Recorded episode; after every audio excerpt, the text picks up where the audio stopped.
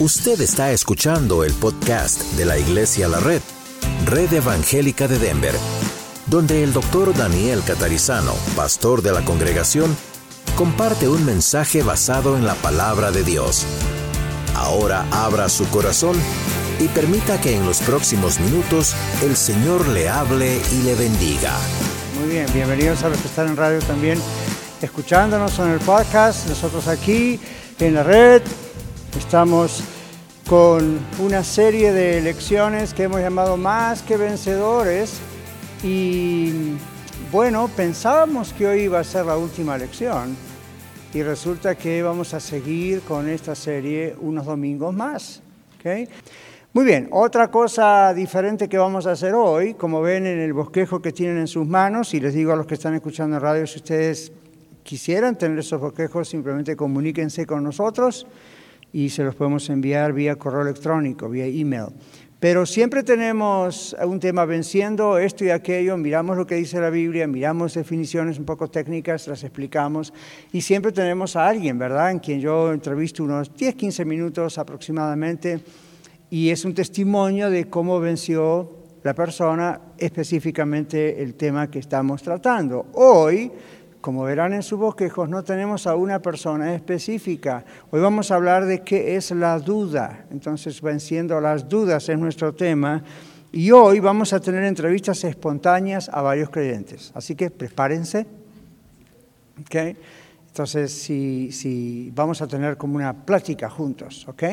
Solamente vamos a tener que estar atentos al micrófono y todo eso. Muy bien.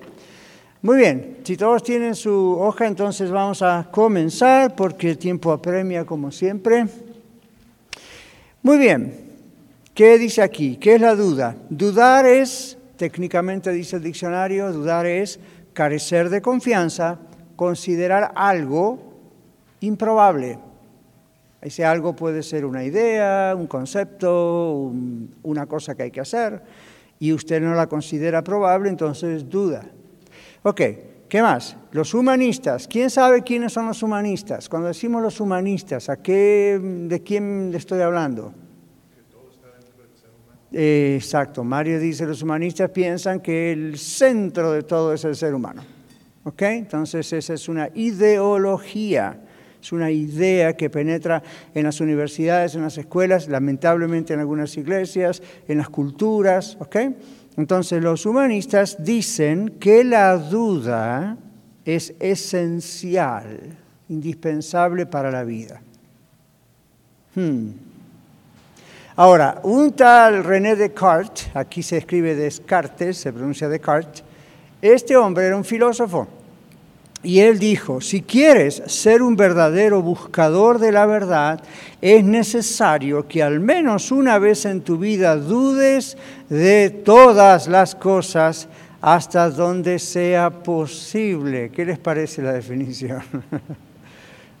Suena como razonable, suena como es lógico.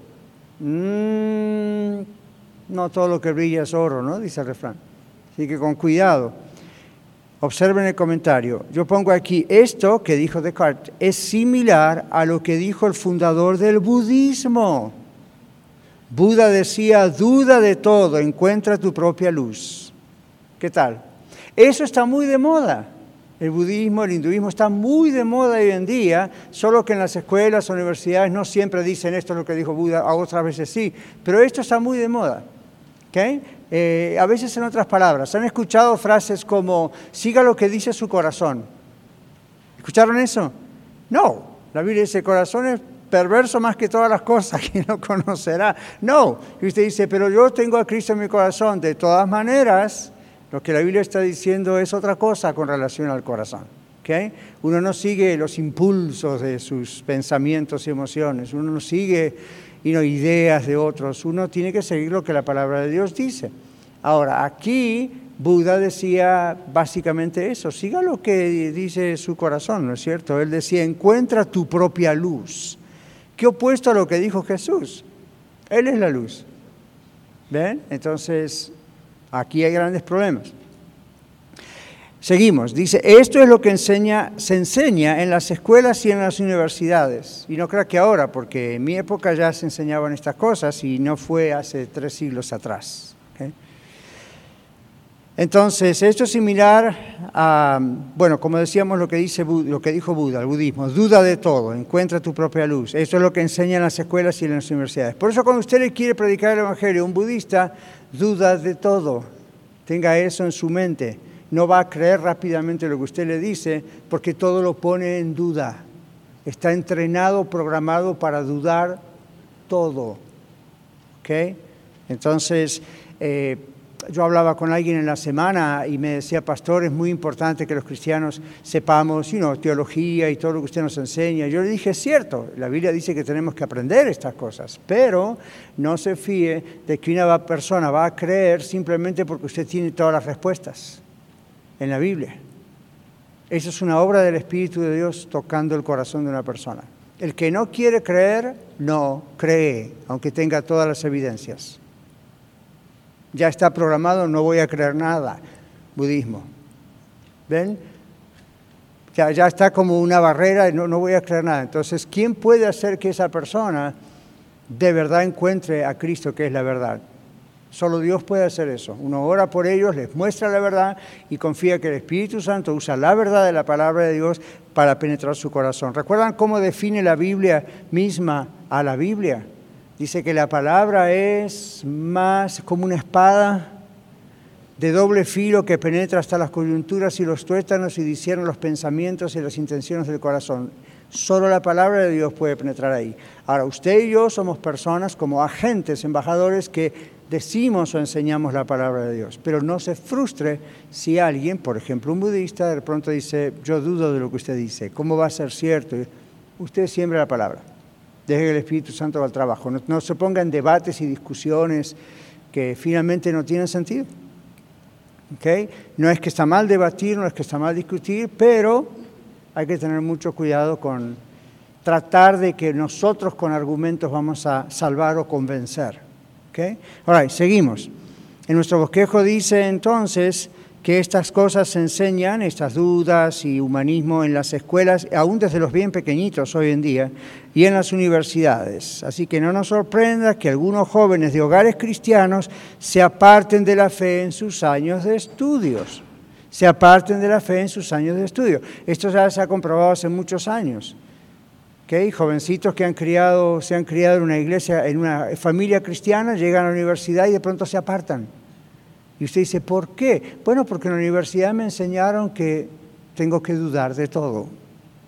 Ven, filosofía y letras se enseña eso, yo lo he estudiado. Uno tiene que aprender a dudar de esto y de aquello y la existencia y empiezan con todo eso y si ese joven, esa jovencita no están preparados bien bíblicamente, caen en la trampa. Es muy fácil porque los profesores lo hacen sonar de una manera tan razonable y tan lógica que uno llega a pensar, tiene razón. ¿Ve? Eso es un gran, gran, gran, gran peligro. Por eso muchas veces yo les digo, no piensen que Satanás, el diablo, se va a presentar como en las películas, como un monstruo contridente, horrible y todo el mundo escapa. Entra por el lado más fácil, más dulce, hasta a veces usa la Biblia. ¿Ven? Entonces hay que tener mucho cuidado, mucho discernimiento espiritual. Entonces seguimos en el bosquejo. No nos debe sorprender que jóvenes, aún de hogares cristianos, de pronto se aparten del Señor, se aparten de la iglesia cuando llegan a la universidad. Lo que nos debe sorprender, decimos aquí en el bosquejo, es que aún existan hogares cristianos que no formen bíblicamente a sus hijos. Eso debería sorprendernos, amargarnos y arrepentirnos. Y arrepentirnos. No, no, es posible. ¿okay?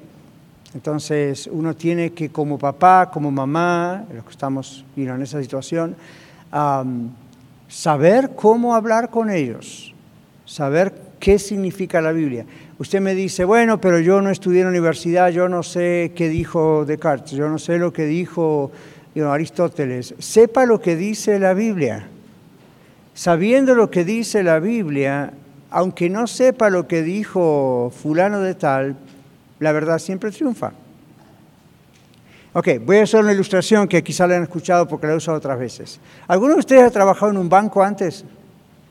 Hay que yo sé que han trabajado antes en un banco. A mí me han dicho esto, y lo he leído, ¿Cómo les enseñan a ellos, los que trabajan en un banco, cómo les enseñan a distinguir un billete falso de un billete verdadero? ¿Alguien sabe? ¿César sabe? Voy a acercarle más, más cerca. Pues les enseñan ah, el, real, cuáles son los, ah, bueno, que, cómo, cómo se siente y cómo se ve un billete real. Es eso, Carla, que trabajó en un banco hace muchos años. Uno aprende bien el papel, conoce bien el billete real. Cuando uno conoce bien el billete real, el falso no es igual. ¿Es cierto, Carla, que no se siente igual el papel? A ver, Carla, en el micrófono, por favor. Hacen pruebas con un pedazo de papel y el cajero, sin mirarlo, eh, toca los billetes y va separando el pedazo de papel cuando lo toca porque es diferente y ahí se nota. Ahí está. Entonces, yo he visto un billete falso de 100 dólares y he visto un billete real de 100 dólares y a simple vista son idénticos. Idénticos. Y es muy fácil confundirse. ¿Cuál es la técnica bancaria? Aprenda bien cuál es el real y va a distinguir cuál es el falso. Ok, ahora apliquémoslo a nosotros. Aprendamos bien lo que dice la palabra de Dios y cuando algo es falso, ¡pup! salta, esto no es, una verdadera, es falso. ¿Ven? Entonces usted dice, mis hijos están estudiando sobre Platón, Aristóteles, Descartes, y yo no sé, yo no fui a la escuela, no fui a la universidad, o yo no entiendo, me olvidé. Ok, hubiese sido bueno, pero no ocurrió. Fine, lo importante es conocer la palabra de Dios. Conociendo bien la verdad, la palabra de Dios, y bien interpretada, usted puede distinguir lo falso. Jesús hizo eso cuando en el monte de las tentaciones. Vino el diablo y le dijo, haz esto y lo otro porque escrito está. Y la segunda tentación, porque escrito está. Tercera tentación, porque escrito está. El Señor conocía perfectamente la palabra. Y entonces cuando vino el billete falso dijo, no, eso no es lo que la palabra dice está usando textos de la palabra, pero no es lo que realmente la palabra dice. ¿ven? Entonces no se guíen solamente porque, ah, pero eso está en la Biblia. Cuidado, en la Biblia también dice Judas fue y se ahorcó. ¿Ven? Y en la Biblia también dice Salomón hizo lo otro y, y David se acostó con Betsabé y no era su mujer. A mí, hay muchas cosas en la Biblia no se toman así nomás, ¿okay? hay, que, hay que saber interpretarlas. Entonces, otra vez, para los que están escuchando en radio, podcast, o ustedes que están aquí, no se preocupen, no se intimiden porque sus hijos o nietos están en la universidad y vienen con los argumentos así muy seriamente, porque si usted conoce bien la palabra de Dios y la sabe interpretar bien, la cosa cambia. Y usted dice, y pastor, ¿cómo hago? Y yo estudio la palabra y la leo y la medito y me, me es de bendición diariamente, pero eso que usted dice, ¿cómo lo hago? Venga a la iglesia. Por eso usted está aquí. ¿Ve? Eso es parte de lo que hacemos al estar juntos. Nos, instruimos mutuamente en la palabra de Dios, nos ayudamos. Ok, seguimos con el bosquejo. Entonces, dice, en cuanto al humanismo, si seguimos el consejo de Descartes y Buda, tenemos que dudar de lo que ellos dijeron. Dijeron que dudemos de todo. Dudemos de ellos. ¿Right? ¿Por qué creerles, decimos acá, si hay que dudar de todo? En vez de seguir el consejo de ellos, sigamos el consejo de Dios a través de la Biblia. Entonces yo les aconsejo eso. Si alguien viene y le dice, no, yo, a mí me enseñaron esto, o no le dice así, pero le dice, yo dudo porque hay que dudar de todo, esto que lo otro, y usted lo podría con amor, con gentileza confrontar y decirle, pues yo estoy dudando de lo que usted dice. ¿Por qué? Porque hay que dudar de todo. ¿Ven? Este Descartes fue el que dijo, pienso, luego existo. De un buen pisotón en el pie a ver si existe o no existe. ¿Qué? ¿Pellizco o no? Lo haga, solamente estoy diciéndole, ¿ok? Ahora, hay tres tipos de dudas, hay más, pero hay tres tipos que encierran muchas otras. Observen, primero está la duda cotidiana, este es nuestro tema, la duda. La duda cotidiana es, como ejemplo aquí, no saber qué decisión tomar ante la compra de un objeto de consumo o ante una elección personal. Yo no sé, alguno de ustedes, quizá hombre o mujer va a las tiendas y pasan horas tratando de decidir qué pantalón, qué camisa, qué falda, qué zapatos comprar. Eso es parte de situaciones de la personalidad que no vamos a hablar hoy, pero hay gente así, ¿verdad? No levante la mano, pero verdad que muchos de ustedes en eso se pasan mucho tiempo tratando de decidir. ¿okay? Otros ya vamos pensando, como no nos gusta andar mucho en la tienda, un servidor, entonces yo voy pensando, ¿qué es lo que necesito? Esto.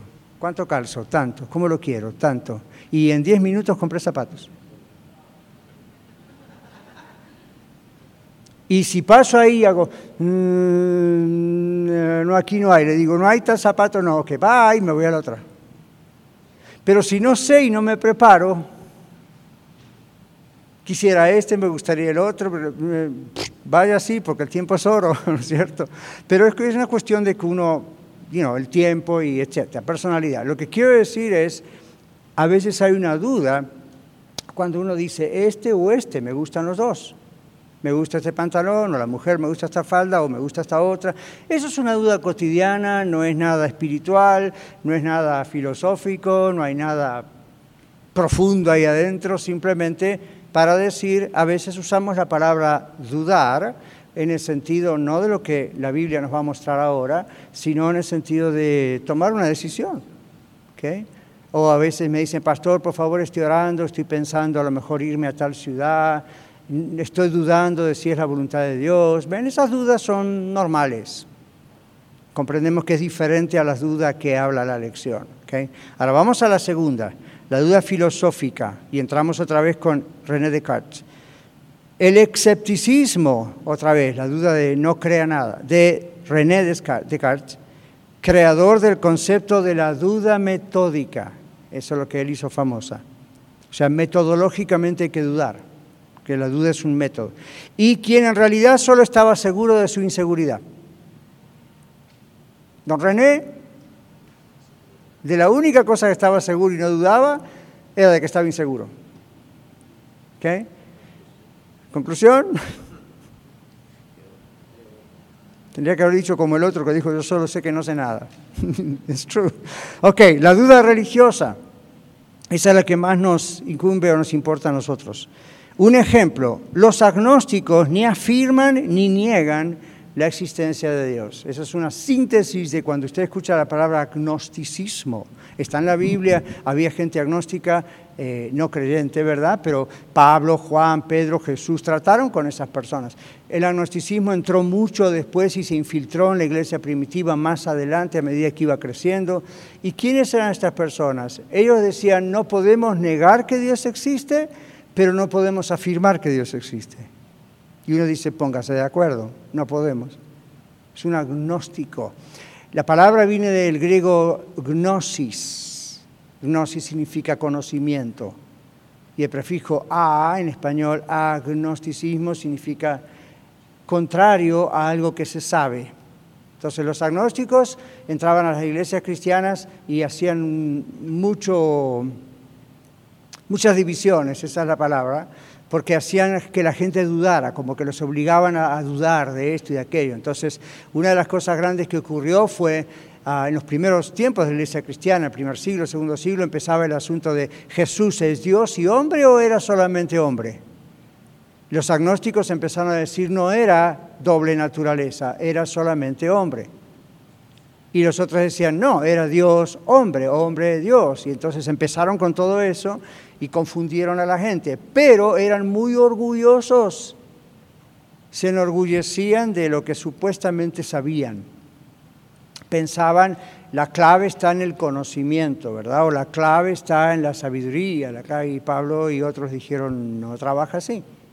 Entonces ya saben quiénes son los agnósticos. Pero acá está la síntesis, la duda religiosa. Los agnósticos ni afirman que Dios existe, ni niegan que Dios existe que están como que sí, no, sí, no. Entonces, los puede encontrar usted en una iglesia adorando a Dios y al mismo tiempo por las dudas que Dios exista, es la idea.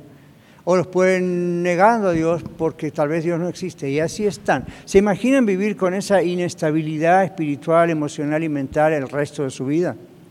Pero esos son los agnósticos. Entonces, usted va a ver aquí en Estados Unidos como quizás usted escucha desde otros países en radio, va a haber políticos que se llenan la boca acerca de Dios, especialmente en las campañas, cuando vienen las campañas electorales. Ahora aquí en Estados Unidos, en noviembre, que en un par de meses tenemos elecciones otra vez, no son las presidenciales, pero son las de midterm, y ahí va a escuchar a varios políticos hablar de Dios. Y usted dice, wow, es creyente. Well, I don't know. Muchas veces lo hace porque sabe que un gran sector de la población es evangélica. Y los evangélicos, en general, los que podemos votar, los que no pueden votar, hemos movilizado, o mejor dicho, el voto nuestro ha contado mucho. Ellos saben eso. Entonces ahí vienen y porque Dios y porque la Biblia y porque vamos a proteger la iglesia y este y muchos de ellos son agnósticos.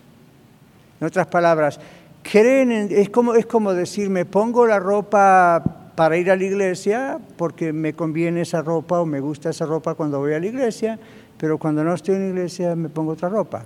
Obviamente, está bien, pero para ellos, ¿me entienden la analogía, verdad? Es, yo sé con quiénes estoy hablando, yo sé qué, qué votos quiero tener, entonces ahí textos de la Biblia, ellos, ¿no es cierto?, políticos y saben hablar y aparecen en una iglesia y las cámaras ahí, wow, fulano de tal está orando en tal iglesia o está cantando con la congregación y lo pasan, algunas iglesias le dejan pasar al frente a decir algunas palabras y usted dice, voy a votar por esta persona porque esta persona ama al Señor. Yo no estaría tan seguro. Ahora usted dice, está como Descartes dudando de todo el mundo. Ah, no, pero recuerde, no sabemos. ¿Cómo sabemos cuando alguien es cristiano? Por el fruto. Entonces muchos de esos políticos se llenaron la boca de Dios y cuando llegaron al poder mostraron que no tenían temor de Dios. ¿Ven? Entonces, a otros sí mostraron que tenían temor de Dios, pero otros no. Así que los agnósticos, hay muchos agnósticos en la política, muchos. Hay otros que están en lo que se llama el teísmo o deísmo, y eso significa que ellos creen en Dios, inclusive creen en, la, en el libro de Génesis, los comienzos, como Dios creó el mundo, pero saben que creen que cuando Dios creó todo, lo dejó todo ahí y básicamente se fue, vive, existe, tal vez sostiene todo, pero no interfiere en los asuntos humanos. ¿Sabían eso? Les doy nombres. La señora Hillary Clinton cree eso y es metodista. Y dice, oh, si es metodista, y no, venía de John Wesley, carismáticos. Cuidado, ¿ven? No todo lo que brilla es oro. Acuérdense.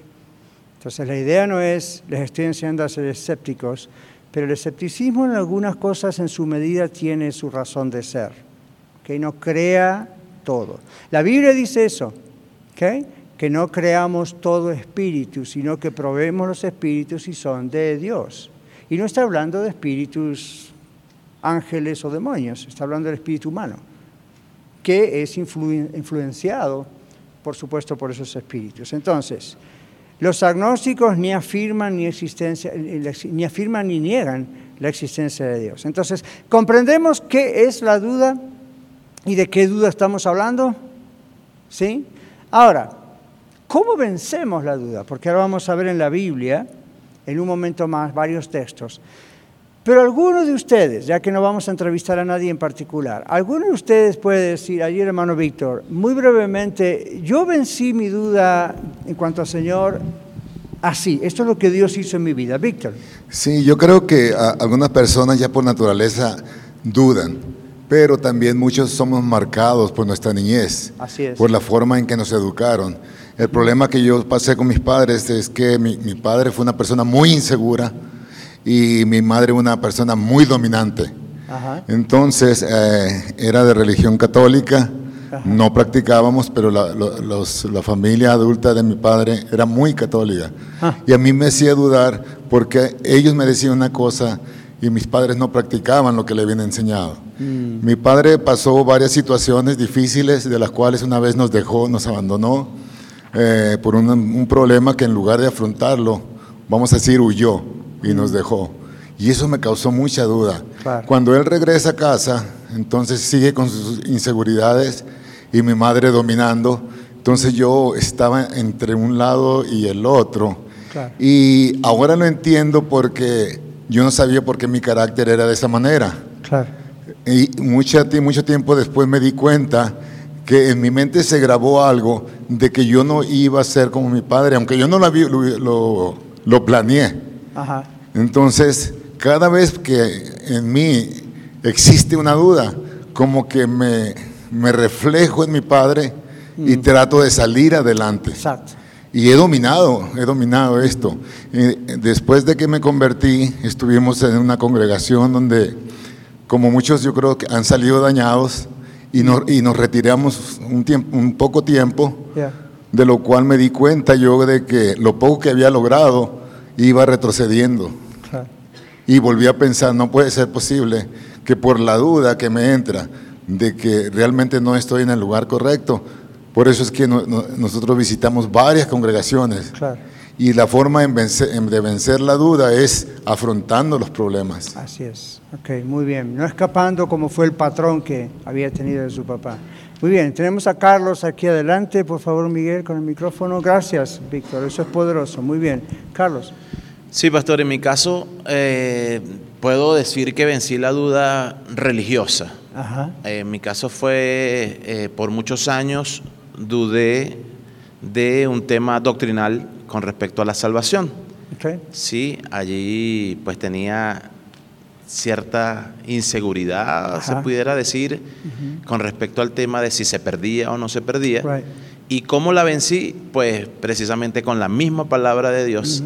¿sí? profundizando las escrituras, adentrándome, pero por muchos años desde que me convertí al Señor, desde que entregué mi vida al Señor, no tuve esa certeza y esa confianza de que era salvo y no perdía mi salvación hasta que pues ya pues profundizando las escrituras, no sé en qué punto pudiera decirle hace cuántos años, pero sí el tema es un tema doctrinal que quizá muchas personas pueden, pueden estar luchando, eh, tanto acá como los que nos, escuchan en radio. Y creo que pues cuando profundizamos las escrituras, cuando dejamos que Dios pues sea el que, el que nos ilumina de alguna manera en su palabra, pues todo lo que, lo que muestra y nos da esa certeza y esa seguridad, pues entonces hay una confianza y una seguridad plena de que somos salvos por su gracia y por su amor. Y la respuesta está en la misma Biblia. La misma Biblia que pareciera decir que se pierde es la Biblia que dice que no. Y no vamos a entrar en ese tema, realmente no es el tema nuestro hoy, pero les voy a decir otras cositas al respecto nada más. Pero eh, es, interpretar bien la Biblia, el tema.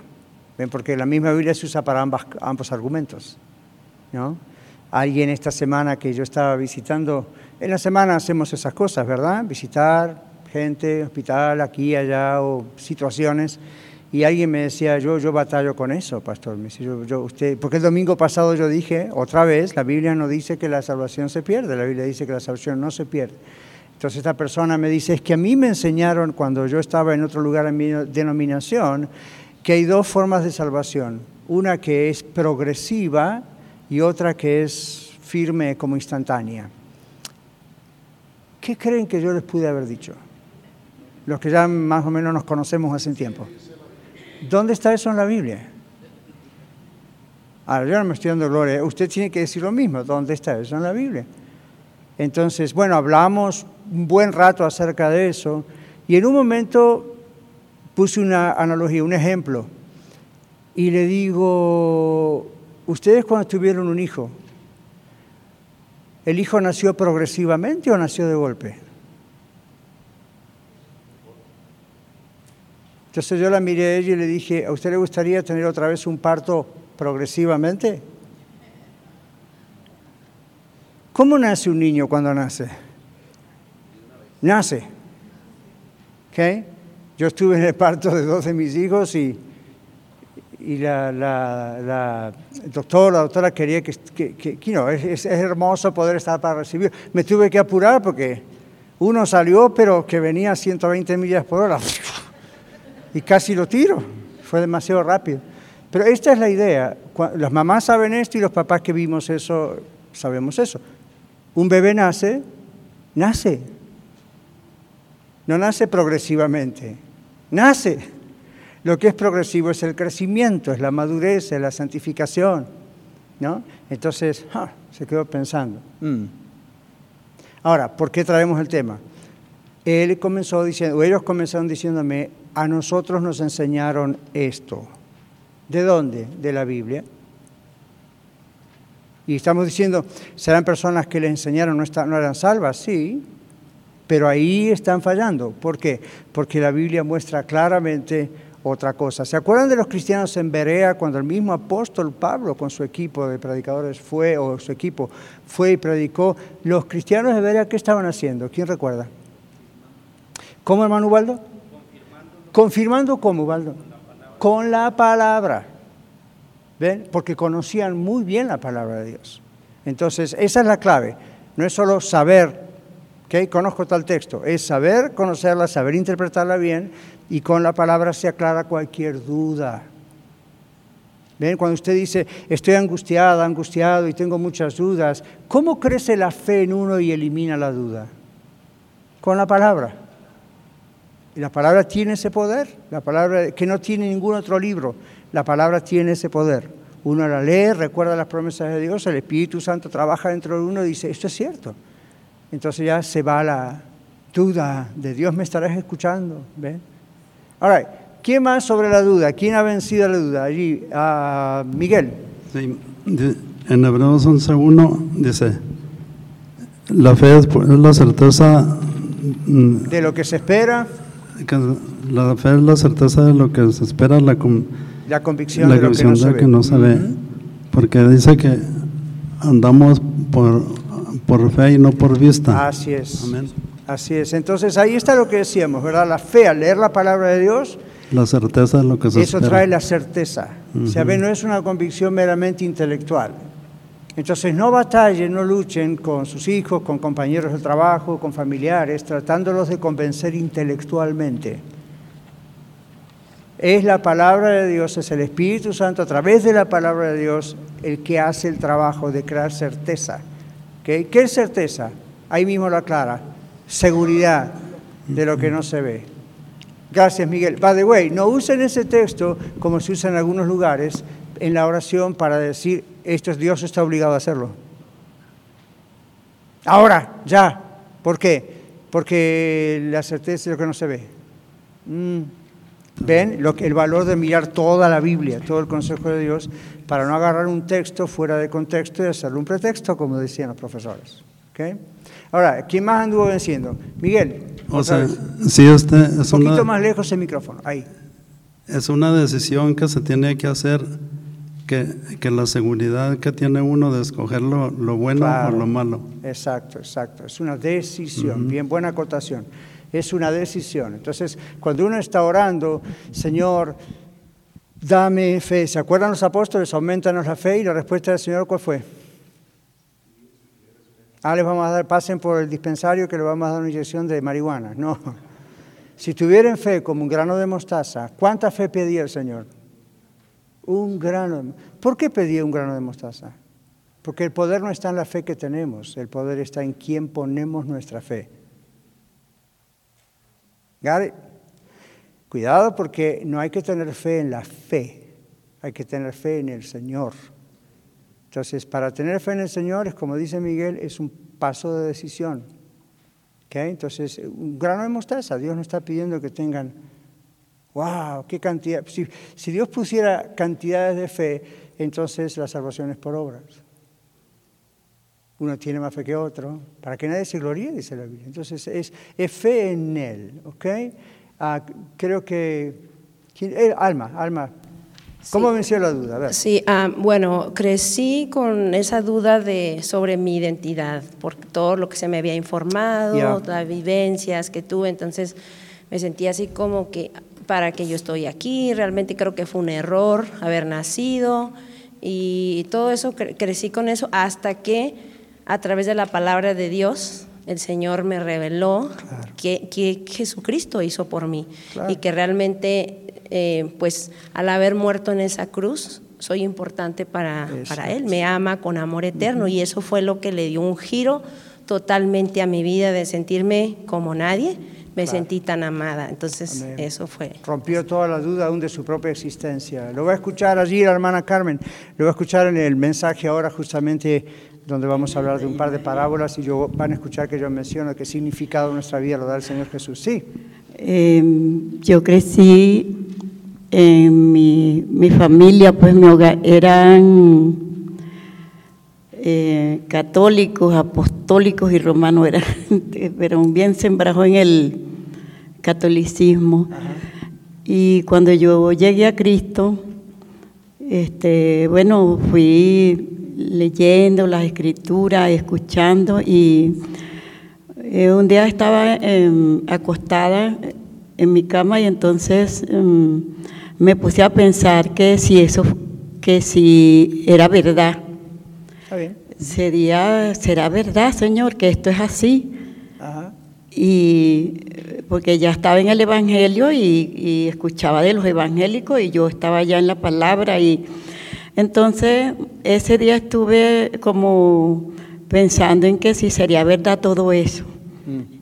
Y de repente me vino a la mente, fue el Señor me trajo la respuesta enseguida a mis dudas.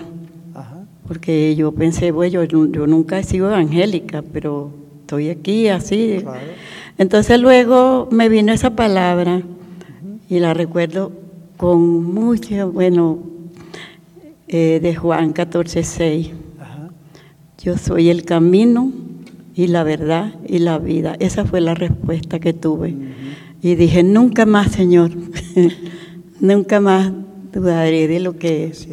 es. la palabra tuya y, y, de lo que has hecho en mí. Amén. Amén. Amén, gracias. Esa es una razón también por la cual Dios permite pruebas. ¿Ven? Dios dice el libro de Santiago, no puede ser tentado por el mal, ni él tienta a nadie. La tentación en la Biblia, la palabra tentación es doble. Es tentación como que el diablo, como que uno, como dice Santiago, su propia concupiscencia, lascivia es atraído y seducido.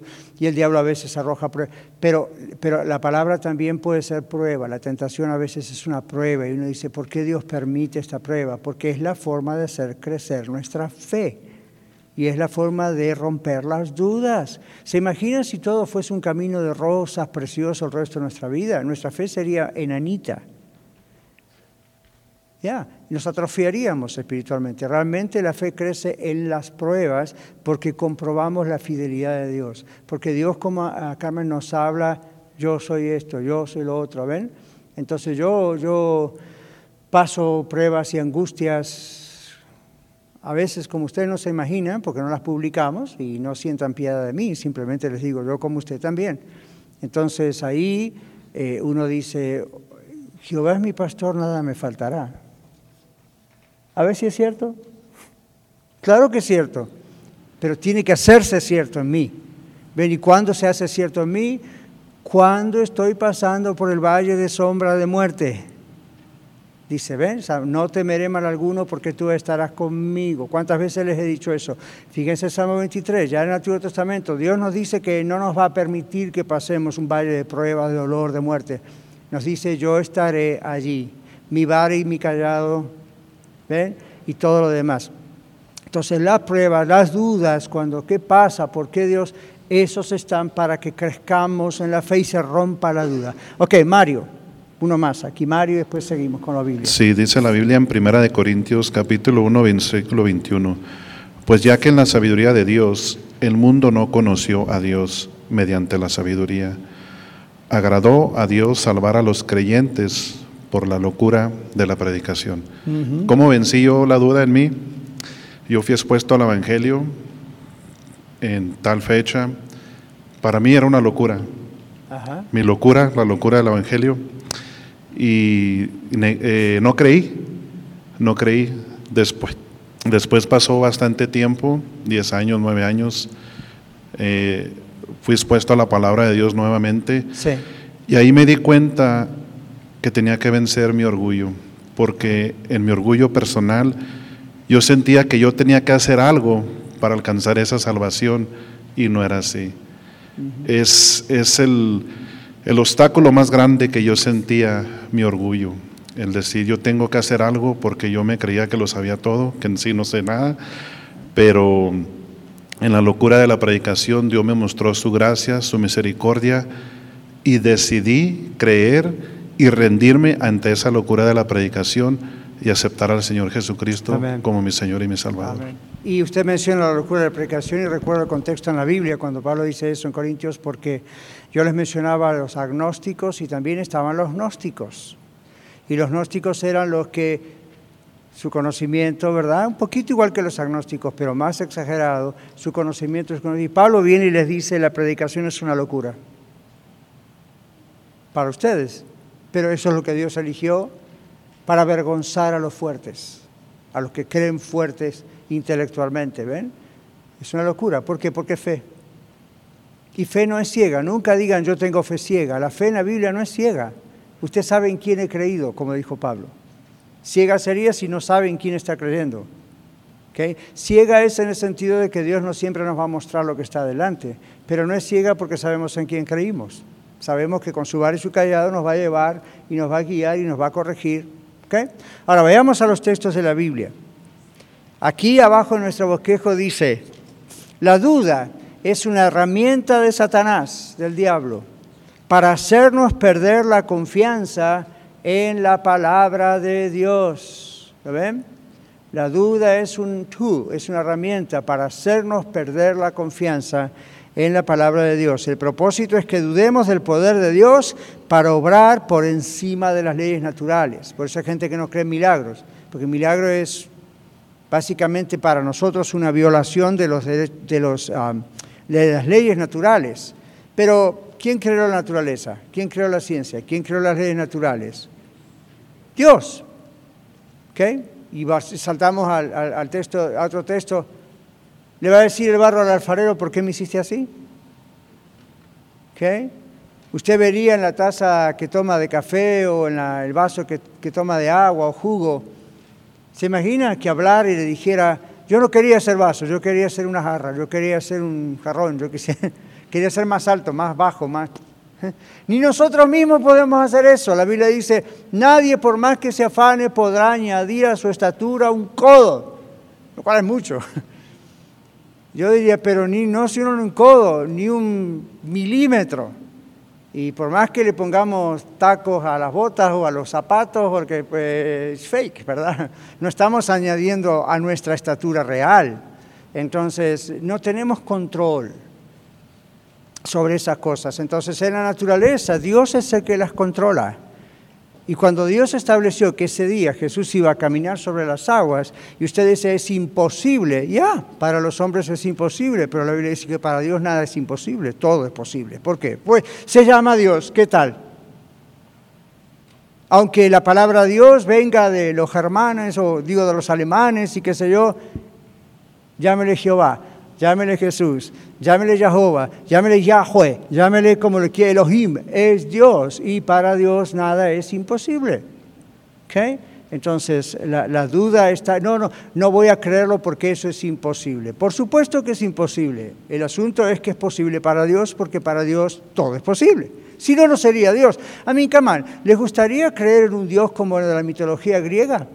O algunos que tenían los romanos y los egipcios, que sabían que esos supuestos dioses, que en la realidad no existían, también tenían defectos, que hacían cosechas y hacían este, holocaustos a esos dioses, por decirle así, ofrendas a esos dioses, para que, para que no se enojaran y, o sea, y tal y tal dios estaba casado con la otra diosa y había tenido un hijo deforme y el hijo deforme usted tenía que hacer. A mí, camán, ¿cómo va a creer en ese Dios? ¿No es mejor creer en el único Dios verdadero que nunca peca, que nunca, que siempre existió, que obviamente sí? ¿Ven? Pero ven cómo el diablo tuerce a través de las dudas. El ser humano dice no creo en Dios, pero luego cree sus propios dioses. Qué interesante. Hmm. Entonces, aquí dice cuando permitimos que la razón humana predomine sobre la fe en Dios, esa duda es pecado. Entonces, no es pecado dudar de qué zapatos me voy a comprar como a poner ejemplo. Pero sí eh, tal vez sea pecado gastar exageradamente o perder demasiado tiempo, I don't know. Pero lo que voy a decir es, sí es pecada la, idea esta de decir no creo lo que Dios puede hacer.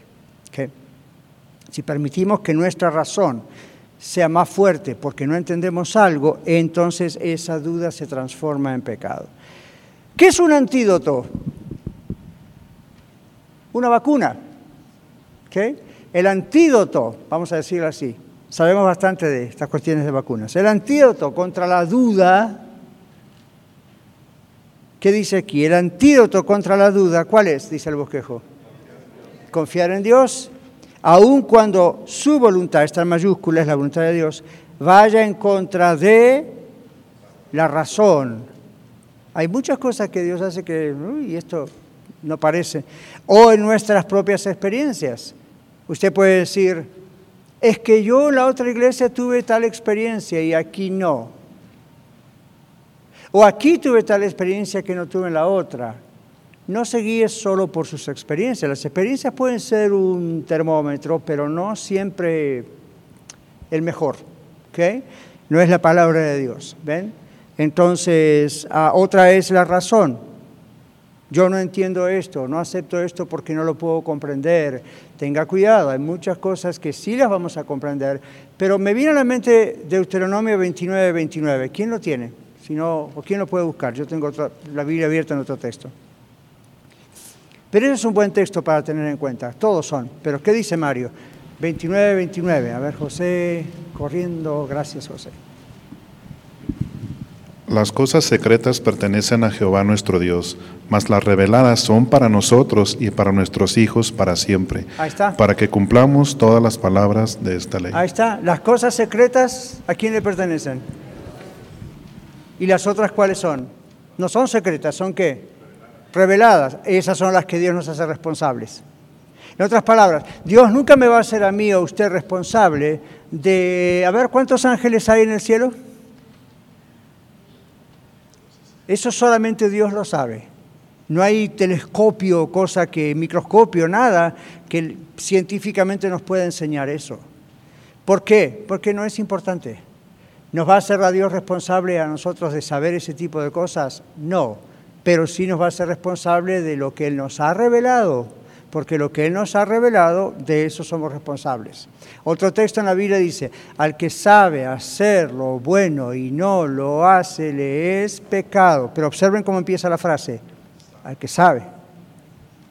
Ahora, también hemos escuchado lo de pecado de omisión y de comisión. Bueno, ya, aún lo que no sabemos y pecamos por ignorancia sigue siendo pecado. Y uno dice, bueno, pero yo no lo sabía. Tengo noticias para usted. Por eso también murió Jesús por usted. Jesús también cubrió esos pecados que usted nunca supo que hizo ni que tiene. ¿Ven? Pero de los que sabe, es responsable. De los que sé, soy responsable. ¿Okay? entonces, aquí dice, el antídoto es confiar en Dios. Dios es Dios, yo no voy a entenderlo nunca todo, pero voy a confiar en Él. Aun cuando su voluntad vaya en contra de mi razón o mis propias experiencias. Dios ha demostrado ser que fiel y eso lo vio otras veces usted en las pruebas, por ejemplo. Verdadero, capaz. Así que confiemos en Él cuando no podamos ver con nuestros propios ojos físicos o no podamos analizarlo con nuestra razón o por medio de la ciencia. Ahora, el humanismo que se enseña en las escuelas, como decíamos al comienzo en la universidad, todo tiene que ver con la ciencia. Y la idea es no crea lo que la ciencia no ha descubierto, no crea lo que, no crea lo que la ciencia no le muestra. Yo tengo un grave problema entre muchos con eso. Me gusta la ciencia, sé que es muy beneficiosa, sé que Dios vela por la ciencia, dice la Biblia, creo que en el profeta Daniel. Pero ¿saben qué? La ciencia también se equivoca. Constantemente se revisan eh, eh, fórmulas, constantemente se revisan predicados, es decir, declaraciones que se han hecho y dicen, bueno, hasta esta época creíamos que era así y ahora descubrimos que es de otra manera. Antes creíamos que las bacterias hacían esto y ahora descubrimos que también están haciendo esto otro. Y no era tanto como decíamos, ahora vimos el otro lado de la moneda. Entonces, ¿cómo podemos confiar? Confiamos parcialmente en la ciencia. ¿verdad? Es buena, nos ayuda, pero no es perfecta. La ciencia no es Dios. ¿Ok? Ahora, vamos a la Biblia en los minutos que tenemos.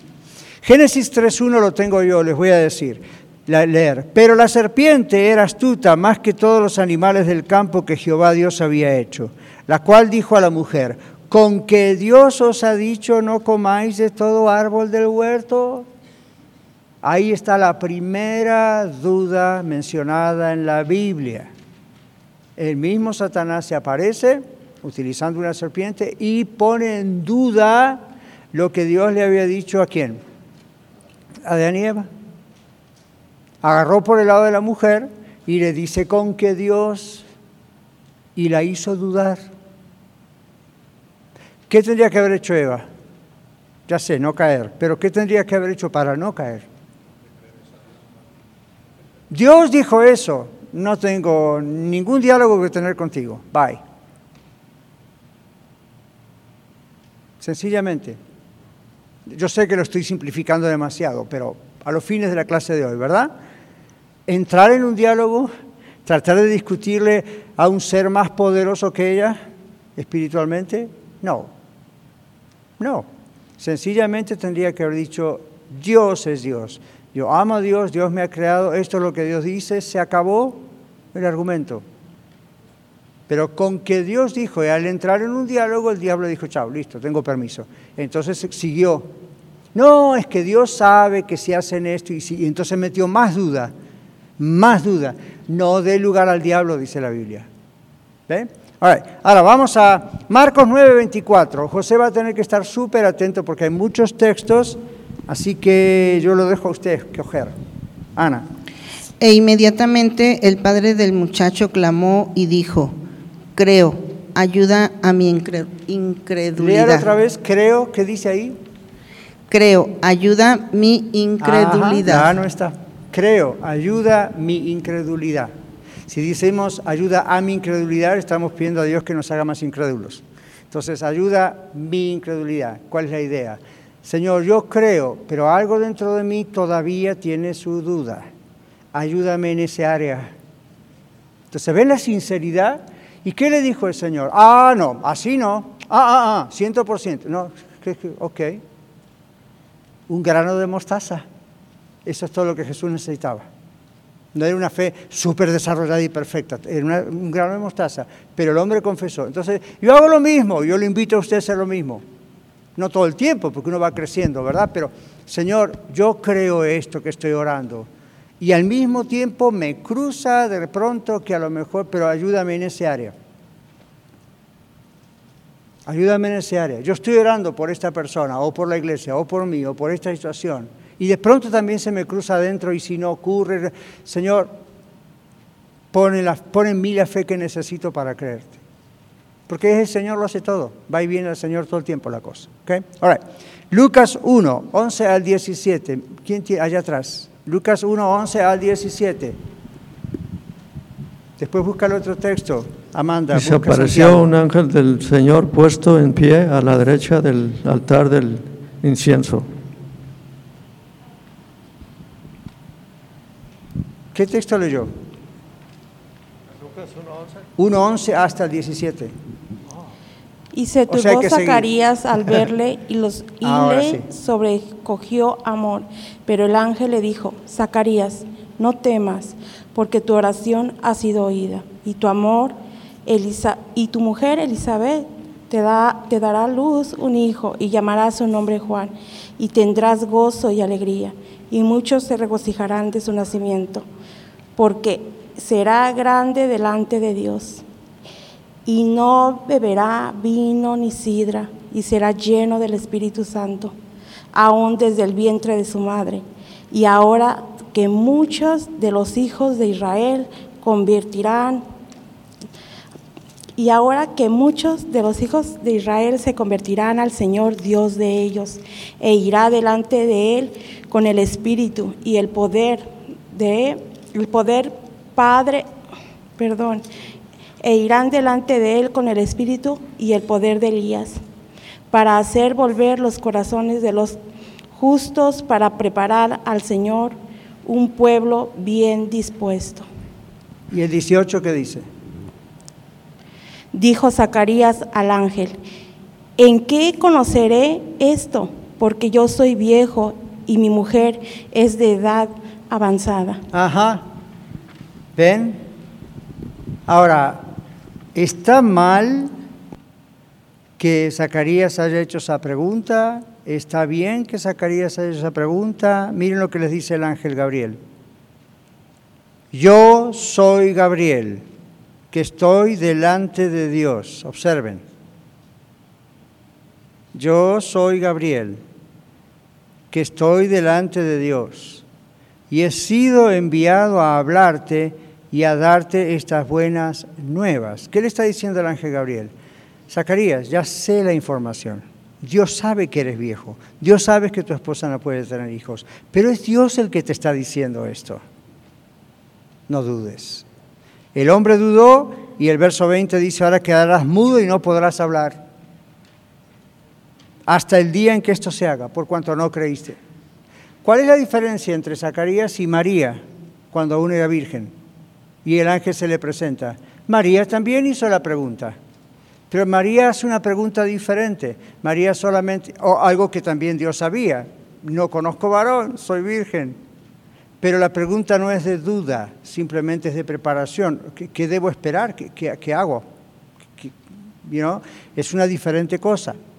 José, el esposo, medio esposo en ese momento de María, tuvo la duda. ¿Se acuerdan? En un sueño se le aparece un ángel y, le dice, no tengas temor de tomar a María por mujer, pero estaba pensando divorciarse, porque obviamente nunca se había... Ahora, no podemos decir nunca se había oído hablar del nacimiento virginal, porque José y María conocían el Antiguo Testamento. Y se hablaba de que el Mesías vendría de una virgen, milagrosamente. Y el ángel le dice, todo es posible para Dios, como decíamos antes. Pero aquí lo que era un poco impactante, obviamente, o muy impactante, es pensar, ¿nosotros somos esa pareja? ¿Ven? Ok, seguimos, hay tanto para decir aquí. Amanda nos va a leer Santiago 1, 5 al 8. Gracias por estar aquí, adelante. Y si alguno de vosotros tiene falta de sabiduría, pídala a Dios, el cual, da, el cual da a todos abundantemente y sin reproche, y le será dada. Pero pida con fe, no dudando nada, porque al que duda es semejante a la onda del mar, que es arrastrada por el viento y echada de una parte a otra. No piense, pues, quien tal haga que recibirá cosa alguna del Señor. El hombre de doble ánimo es inconstante en todos sus caminos. Ok, gracias Amanda. Ahí está la clave en el hombre o mujer de doble ánimo. No tomen el texto anterior, el que duda es semejante a la onda. Entonces de ahí salió un poquito en algunos la idea de yo declaro que es esto así, y yo oro y declaro y decreto. No es este texto ni ningún texto de la Biblia para semejante atrevimiento. Lea lo que dice, ya leímos, Amanda leyó lo que dice el siguiente versículo. El problema es el hombre de doble ánimo, el que dice estoy teniendo fe en Dios y al mismo tiempo no estoy teniendo fe en Dios, el agnóstico de la fe en este caso. Ese es el problema. Uno busca la voluntad de Dios y ora de acuerdo a la voluntad de Dios o pide al Señor que nos ayude a orar de acuerdo a la voluntad. El Señor dice eso, el Espíritu Santo nos ayuda en nuestra debilidad porque ¿qué debemos pedir como conviene? No lo sabemos, pero el Espíritu Santo intercede por nosotros con gemidos indecibles. ¿Ven? Entonces, el Espíritu Santo que conoce el Espíritu de Dios nos hace conocer a nosotros cuál es la voluntad de Dios. Entonces, la primera oración es buscar la voluntad de Dios. ¿Ven? Y no hay un rito especial para eso.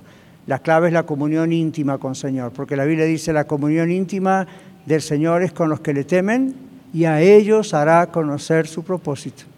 ¿Okay? Vamos concluyendo, tenemos dos minutos. Romanos 10, 17. José, aquí, yo, ahí está el micrófono. José decide a dónde va. Ok. Romanos 10, 17. Así que la fe es por el oír y el oír la palabra de Dios. Ajá, decíamos antes, ¿cómo, cómo crece la fe en nosotros? Por la palabra de Dios, por el oír la palabra de Dios. Good. Juan 20, 25 al 29. Este es San Juan. Juan 20. Juan, Mateo, Marcos, Lucas, Juan. Fácil.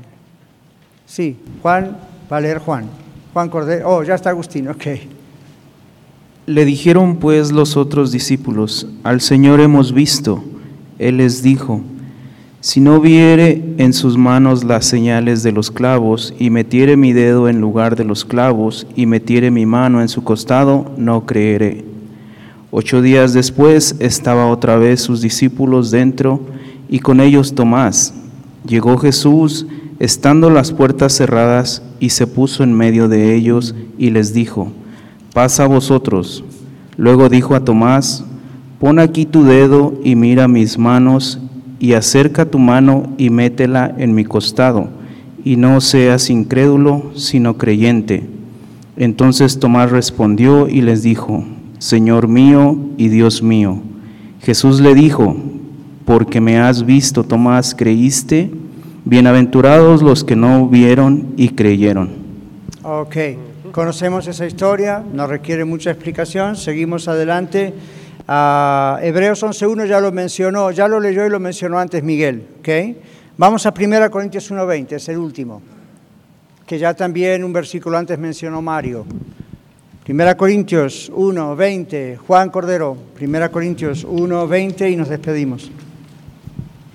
¿Dónde está el sabio? ¿Dónde está el escriba? ¿Dónde está el disputador de este siglo? ¿No ha enloquecido Dios la sabiduría del mundo? Entonces nuestra fe, nuestra, el antídoto para las dudas es nuestra fe. Amén. Y la fe es la seguridad, la certeza de lo que se espera, la seguridad de lo que no se ve.